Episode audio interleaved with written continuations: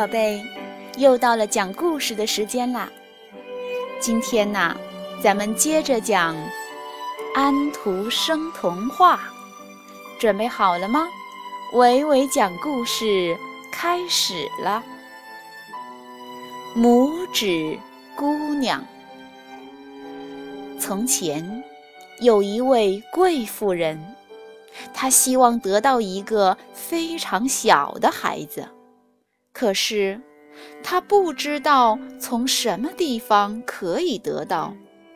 他去请教巫婆，巫婆给了他一棵仙草，让他把它种在花盆里，这样他就可以得到他想要的东西了。贵妇人刚刚种下仙草，一朵美丽的花儿马上从盆子里长了出来。这朵花的正中央，坐着一位娇小的姑娘，她长得非常可爱，可是她的个头只有拇指那么大，人们叫她拇指姑娘。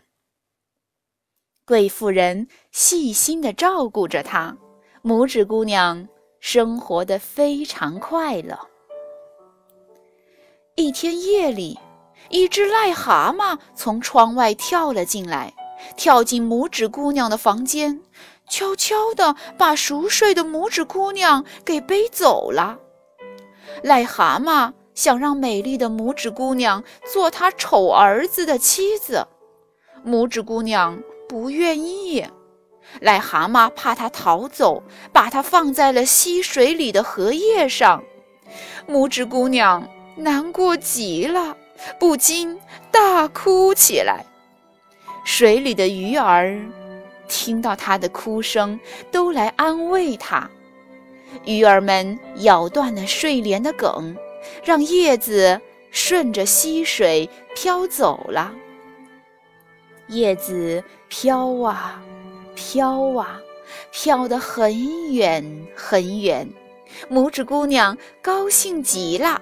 因为癞蛤蟆再也找不到它了。这时，一只大蝉看见了拇指姑娘，它带着它飞到了树上。大蝉也很喜欢漂亮的拇指姑娘，它要娶她做妻子。不多久，蝉小姐们来看它，他们嘲笑拇指姑娘。腰太细，不会飞，是个丑八怪。大蝉听蝉小姐们这么一说，也不要它了。她把拇指姑娘从树上带下来，放在了一朵花上。拇指姑娘在这个巨大的森林里，听着鸟儿的鸣叫，孤单地度过了夏天和秋天。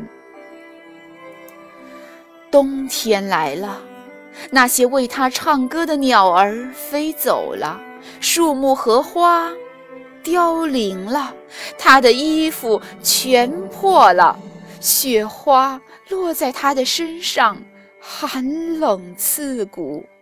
它又冷又饿，只好到田鼠家乞讨。好心的田鼠见它非常可怜。收留了他。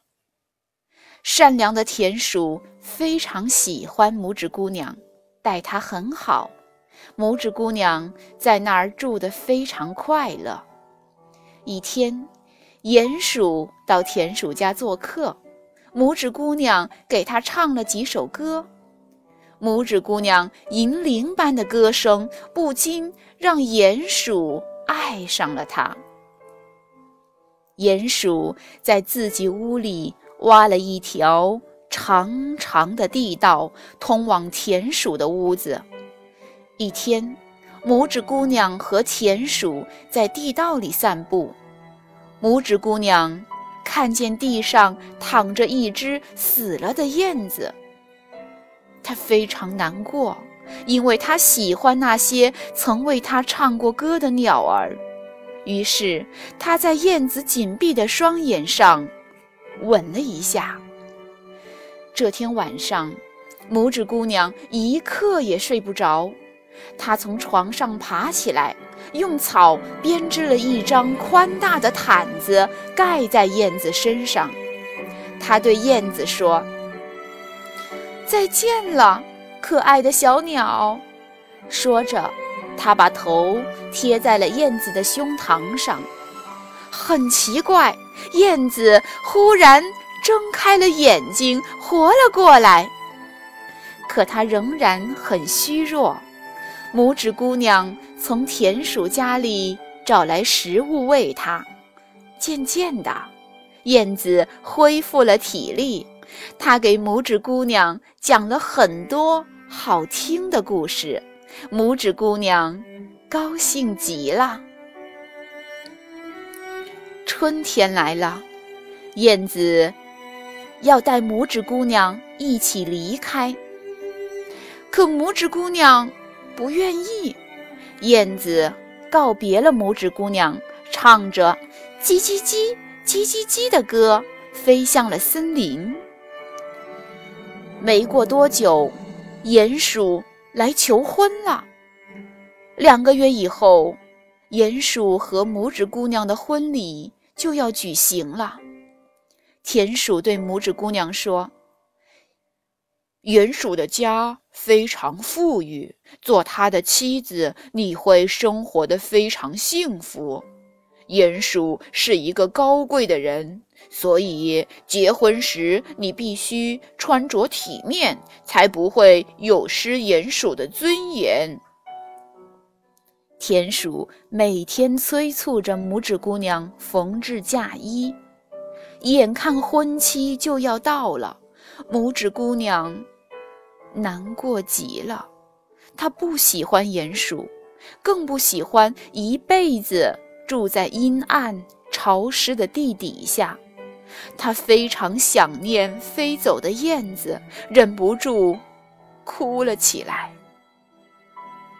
叽叽叽，叽叽叽！正在这时，燕子飞来了。它一看见拇指姑娘，非常高兴。拇指姑娘说。可爱的小燕子，请带我离开这里好吗？我不要和鼹鼠结婚，我要到外面去看太阳。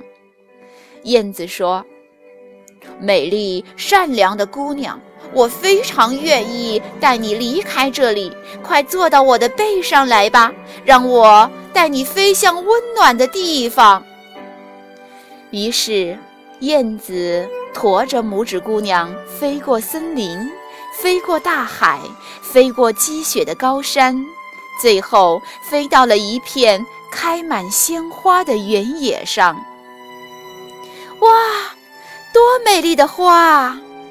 拇指姑娘惊叹地说。燕子见拇指姑娘如此喜欢花，就说：“我把你放在花上吧，这样你会住得舒服一些。”燕子。把拇指姑娘放在了一朵美丽的玫瑰花上。很巧，在这朵花上住着一个和拇指姑娘一般大小的花王子。他头戴金冠，英俊潇洒。拇指姑娘不禁爱上了他。花王子看见这么美丽的姑娘同自己住在一起，高兴极了。花王子问拇指姑娘叫什么名字，愿不愿意做他的妻子，成为一切花的皇后？拇指姑娘高兴地答应了。于是，从每一朵花里走出一个小男孩或是小女孩，他们给拇指姑娘戴上金冠，插上翅膀，为他们举行了隆重的婚礼。从此以后。它们每一天在花丛中快活的飞来飞去，幸福极了。好的，故事讲完了，宝贝，再见。